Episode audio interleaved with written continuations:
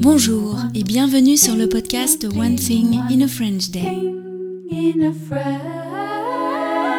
Aujourd'hui, lundi 26 février 2024, cet épisode, le numéro 2335, s'intitule Cité internationale de la langue française. J'espère que vous allez bien et que vous êtes de bonne humeur. Je m'appelle Laetitia, je suis française, j'habite près de Paris et je vous raconte au travers de ce podcast un petit bout de ma journée. Vous pouvez vous abonner pour recevoir le texte du podcast, le transcript, sur onethinginafrenchday.com. Le transcript est le texte tel que je l'ai écrit, avec la bonne orthographe, les bons accords, les bonnes conjugaisons, tout ça et c'est un excellent outil pour améliorer votre compréhension du français. Pour découvrir la version du transcript qui vous convient le mieux, cela commence à partir de 3 euros par mois pour 12 textes, je vous invite à aller faire un tour sur le site du podcast onethinginafrenchday.com. Cité internationale de la langue française. Il faisait mauvais la semaine dernière. On aurait pu partir un ou deux jours avec les filles, mais le mauvais temps nous a incités à rester à la maison. Par contre, nous avons fait une escapade à Villers-Cotterêts. C'est une petite ville à 70 km au nord-est de Paris.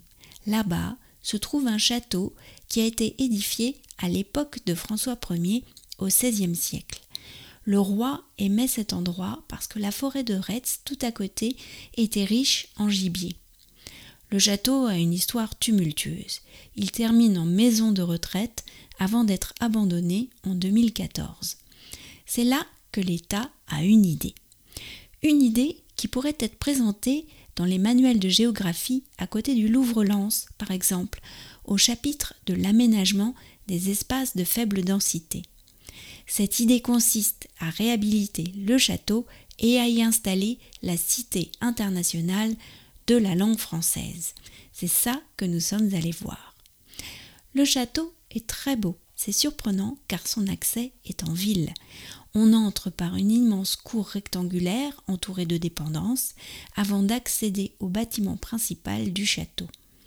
Une fois passé le porche, on accède à une cour plus petite sous un plafond de verre.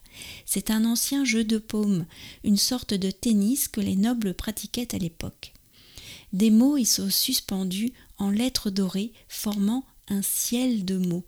Certains mots ont retenu notre attention parce que nous ne les connaissions pas. D'autres sont moins drôles, comme grammaire. Ensuite, on entre dans le château pour le parcours de visite. C'est une exposition permanente autour du français. La logique des salles m'a un peu échappé. Il y a beaucoup d'installations interactives ou visuelles ou sonores, beaucoup d'écrans en fait différents sujets sont abordés. Les salons des Lumières, l'imprimerie, les cahiers des écoliers pendant la Première Guerre mondiale, des scènes de théâtre autour d'expressions du français moderne, la francophonie, mais aussi les jeux de lettres, etc. Et puis, dans la première salle, il y a une grande bibliothèque en forme de cube. Certains livres sont consultables. C'est là que j'ai passé le plus de temps. Mais comme des extraits de films ou de chansons étaient diffusés en même temps dans la salle, j'ai eu du mal à me concentrer.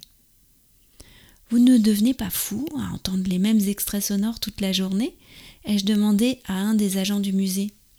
On en parlait justement entre nous la semaine dernière. Curieusement, non, on s'est habitué, on n'y fait plus attention.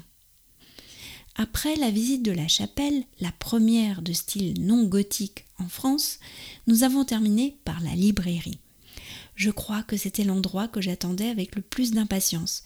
Je me disais que j'allais y trouver des livres incroyables sur la langue française, que forcément il y aurait l'ouvrage de Gilles Sioufi sur l'histoire de la phrase, par exemple, ou bien des livres sur l'écriture comme Le Verbier de Michel Volkovitch. Eh bien non, rien de tout ça. C'était la déception. Au fait, je ne vous ai pas dit le plus important. Je ne vous ai pas dit pourquoi cet endroit avait un lien particulier avec la langue française. C'est parce que c'est là que fut signée en 1539 par François Ier l'ordonnance de Villers-Cotterêts. C'est un texte à valeur de loi dans lequel il est dit que le français devient la langue officielle pour les arrêts de justice à la place du latin. C'est donc ainsi que le français est devenu notre langue officielle. L'ordonnance est notre plus ancien texte de loi, toujours en vigueur. One Thing in a French Day, toujours en vigueur, c'est terminé pour aujourd'hui. Je vous retrouve mercredi pour un nouvel épisode du podcast. À bientôt.